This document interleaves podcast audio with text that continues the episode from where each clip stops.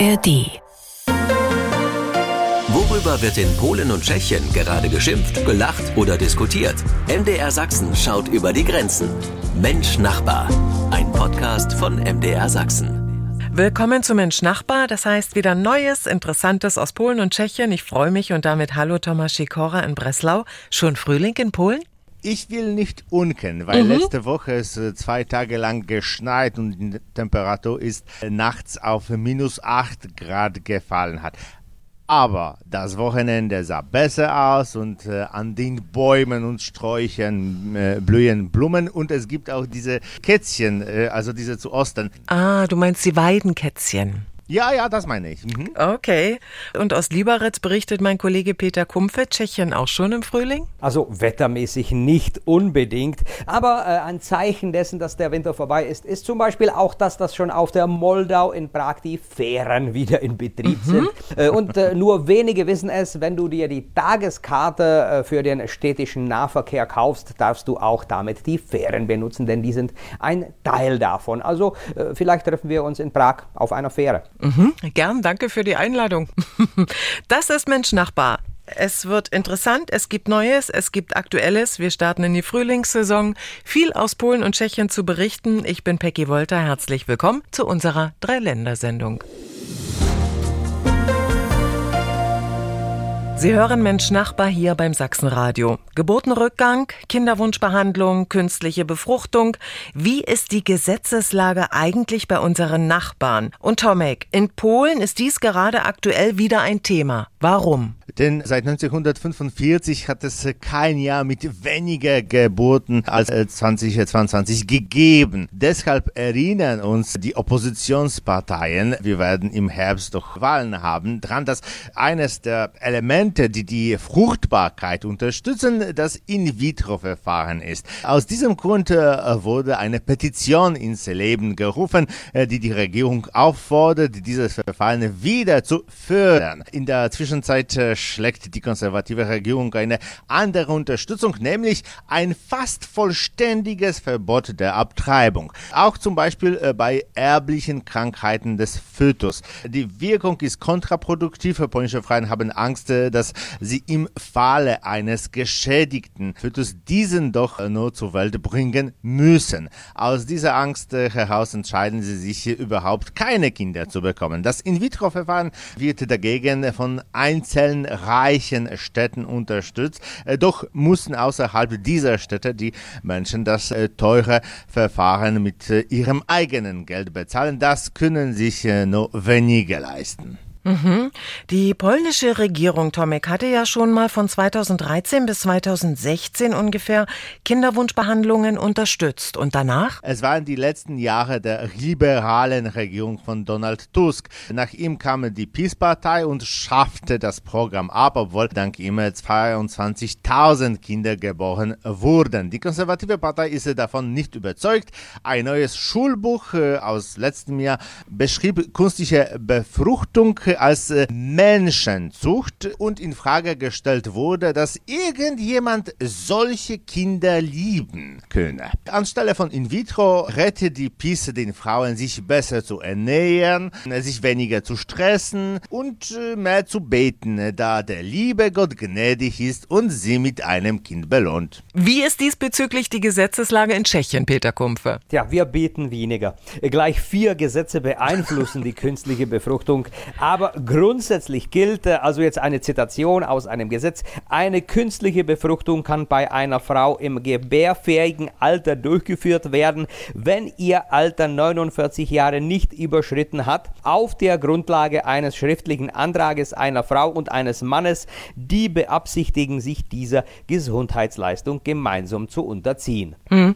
Nach Tschechien kommen auch viele Paare aus dem Ausland mit einem Kinderwunsch, auch aus Deutschland. Warum? Laut Statistiken sind es vor allem Paare aus Deutschland, Großbritannien, Frankreich und Italien. Der Grund für sie ist äh, vor allem, es ist günstiger als im Heimatland und die Wartezeiten sind dank der zahlreichen Kliniken kürzer. Vereinfacht gesagt stammt die Hälfte der behandelten äh, Patientinnen in den tschechischen Kliniken aus dem Ausland. Kinderwunsch, künstliche Befruchtung, welche Gesetze, welche Einschränkungen und welche Möglichkeiten gibt es in Polen und Tschechien?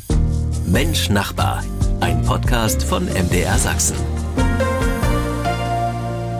Mensch Nachbar beim Sachsenradio. Das Leben auf dem Lande. Einerseits schön Natur, andererseits die Wege, um die täglichen Dinge zu besorgen, die werden schwieriger, denn die kleinen Dorfläden sind im Wandel und auch in Tschechien, Peter Kumpfe. Ja, Tschechien ist eigentlich ein Land der kleinen Gemeinden und gerade die unter 1000 Einwohner plagt das Problem, dass die Dorfläden einer nach dem anderen schließen, weil es sich nicht mehr lohnt. Und gerade die älteren Bewohner der Gemeinden haben es dann schwierig an äh, die Grundnahrung Nahrungsmittel zu kommen, denn sie müssten mit dem Auto irgendwohin in die Stadt in einen Supermarkt fahren und viele äh, schaffen das nicht mehr gesundheitlich oder haben gar kein Auto. Äh, und außerdem war ja der Dorfladen immer der Mittelpunkt der Gemeinde, wo sich Leute getroffen haben. Tschechien will diese Läden retten. Wie will Tschechien diese Läden retten? Ja, das unterscheidet sich oft regional. Es gibt direkte Bemühungen der Gemeinden, zum Beispiel kostenfreie Räumlichkeiten, äh, oft direkt im Gemeindeamtsgebäude. Aber man kann auch den Bezirk um finanzielle Unterstützung anfragen. Die bewegt sich je Region zwischen 3 oder 5.000 Euro pro Jahr. Und in einigen Gemeinden steht dann direkt der Bürgermeister an der Theke oder im Fall einer von der Gemeinde unterstützten Kneipe auch am Tresen. Ja, Tomek, in Polen fällt mir dagegen immer auf, die kleinen Żabka-Läden gibt es wirklich gefühlt in jedem Dorf. Was macht ihr anders in Polen? Erstens ist Polen viel größer als Tschechien. Die Entfernungen zwischen den Dörfern sind größer äh, und gleichzeitig ist der Bus- und Bahnverkehr nicht so gut wie in Tschechien. Mit anderen Worten, in vielen Fällen lohnt es sich, äh, einen Laden vor Ort zu haben, denn äh, dort gibt es immer Kunden. Kunden, die zum Beispiel oft nach Heftchen kaufen. Ich weiß nicht, ob das man in Deutschland kennt. Wenn du kein Geld hast, sagst du der Verkäuferin, die dich doch super kennt, dass du dieses und jenes jenes aus dem Laden nimmst und du äh, zahlst nächsten Monat. Die Verkäuferin verbucht äh, deine Einkäufe nicht äh, an der Kasse, sondern schreibe sie einfach in ein Notizbuch. Und äh, Żabka, das du erwähnt äh, hast, ja, das ist das äh, größte Franchise-Unternehmen in Polen. Die dient auch als äh, Postamt äh, sozusagen. Man ist zwar äh, der Besitzer des Ladens, aber alles, auch Ausstattung, Kühlregale und Waren werden von äh, der Zentrale Filiale in Warschau geliefert. Da es äh, viele dieser Geschäfte in der Kette gibt, äh, hat Żabka große Rabatte bei den Herstellern und die Preise in Żabka sind höher als in Discountern, aber niedriger als äh, zum Beispiel in Großhandelsgeschäften. Sozusagen, man kann in Polen, wenn man sich kennt, mit einem kleinen Heftchen noch anschreiben lassen. Aktuelles aus Polen und Tschechien, immer bei Mensch Nachbar beim Sachsenradio. Und wir schauen mal auf Ostern, wir schauen mal auf Osterbräuche unserer Nachbarn. Tomek, in Polen, traditionelle. Wir starten mit dir. Heute ist Palmsonntag äh, in den Kirchen.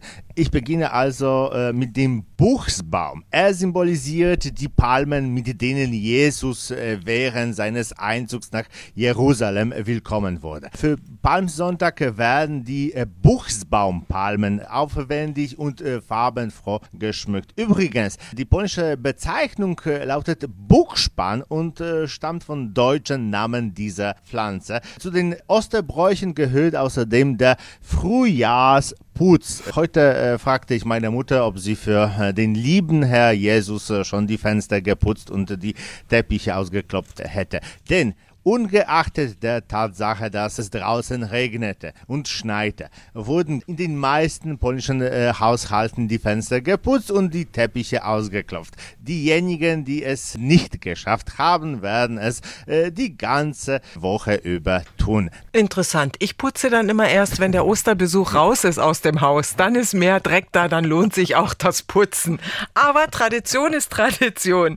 Gibt es auch skurrile Osterbräuche oder einige, die nur typisch vielleicht in bestimmten Regionen in Polen stattfinden? Das zentrale Requisit des Osterfestens ist in Polen vor allem das Ei. In Polen beim malt man mit äh, Wachs, äh, kratzt äh, ausgefallene Muster aus, drapiert oder bläst sogar aus. Äh, die Technik besteht darin, äh, mit einem Mini-Bohrer und anderen Mini-Werkzeugen Löcher in die Eierschale zu bohren. Wir backen Hefekuchen und Käsekuchen.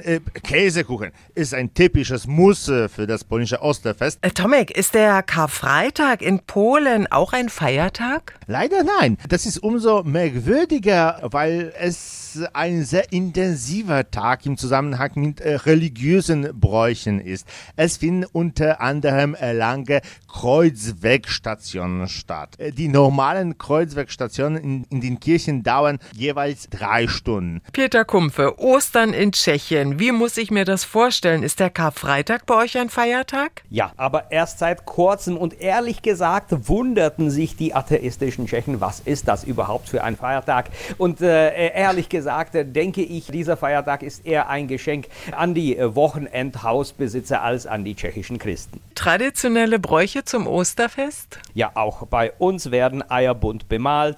Auch bei uns gilt, dass das Haus nach dem Winter geputzt und auch geschmückt wird und daher wenig Unterschiede zu Deutschland oder Polen. Und Skurriles, auch bei euch in Tschechien. Aus meiner Sicht ist dies nicht so skurril. Die Osterruten, die aus Weidenzweigen geflochten werden, jeder Herr, jeder Mann sollte eine eigenhändig geflochtene Rute haben und mit denen dann am Ostermontagmorgen werden die Herren um die Häuser ziehen, um die Frauen damit zu schlagen. Dabei wird gesungen oder rezitiert. Naja, richtig zugeschlagen sollte nicht geworden. Es geht hier um die Symbolik, dass die Kraft der jungen Zweige in den Körper der Frauen übersteigt. Dafür bekommen die Männer wieder symbolisch ein von der Frau höchstpersönlich bemaltes Ei, Kinder oft Schokolade und erwachsene Männer oft einen kurzen Schnaps. Welche Frau nicht die Weidenrute abbekommt, die hat irgendwo Pech. Hat die Pech in der Liebe, hat die Pech im Job, hat die Pech in der Karriere oder beim Geld oder läuft der Mann weg? Was ist das für ein Omen? Sie hat in allem, was du genannt hast, Pech. Sie verwelkt, sagt man einfach so äh, wie eine Blume. Was kommt Ostern denn in Tschechien auf den Tisch später? Es wird das Osterlamm gebacken, ein Kuchen in Form eines Lammes, meistens aus Biskuitteig. Und zu Mittag kommt auf jeden Fall ein Braten auf den Tisch, oft auch mit Füllung aus frischen Kräutern und eben Ei. Osterbräuche bei unseren Nachbarn in Polen und Tschechien.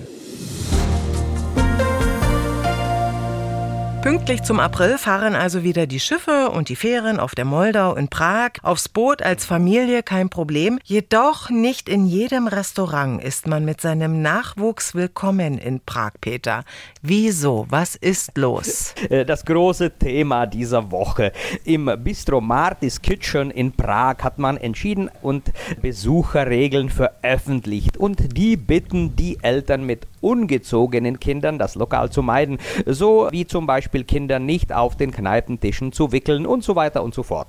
Das führte zu einer riesen Diskussion in den sozialen Netzwerken, ob sowas überhaupt legitim ist. Und die meisten Diskutierenden unterstützen überraschenderweise das Bistro nach diesem Motto Mein Haus, meine Regeln. Andere schimpfen und sagen, so wird es nicht mit der höheren Geburtsrate im Lande, wenn man so unfreundlich zu Familien mit Kindern ist. Vielleicht hätten die diese Regeln etwas netter formuliert, äh, blieb diese ganze Diskussion aus. Und ungezogen sind manchmal nicht die Kinder, sondern die Eltern. Dankeschön, Peter Kumpfe, nach Lieberetz für heute hier bei Mensch Nachbar. Tschüss, Naslischenow, auf Wiederhören. Nächste Woche bin ich auch wieder dabei. Und Thomas Sikora, sind diese Art von Besucherregeln ja. für Restaurants in Polen bekannt? Wenngleich in Polen immer weniger Kinder geboren werden, darüber haben wir heute gesprochen, mhm. werden Kinder insbesondere äh, von ihren Müttern besonders gelobt. Und es gab einige Restaurants, die versuchen haben, zum Beispiel ein Kinderverbot einzuführen,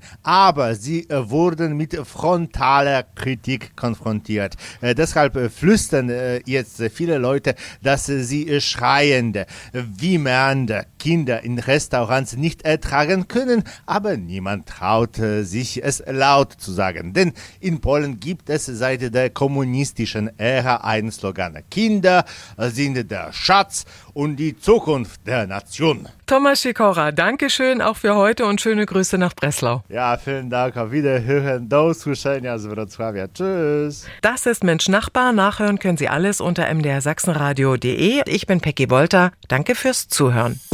Mensch Nachbar. Ein Podcast von MDR Sachsen. Und hören Sie doch mal rein in unseren Podcast Heute im Osten Geschichten aus Osteuropa. Den finden Sie ebenfalls in der App der ARD Audiothek.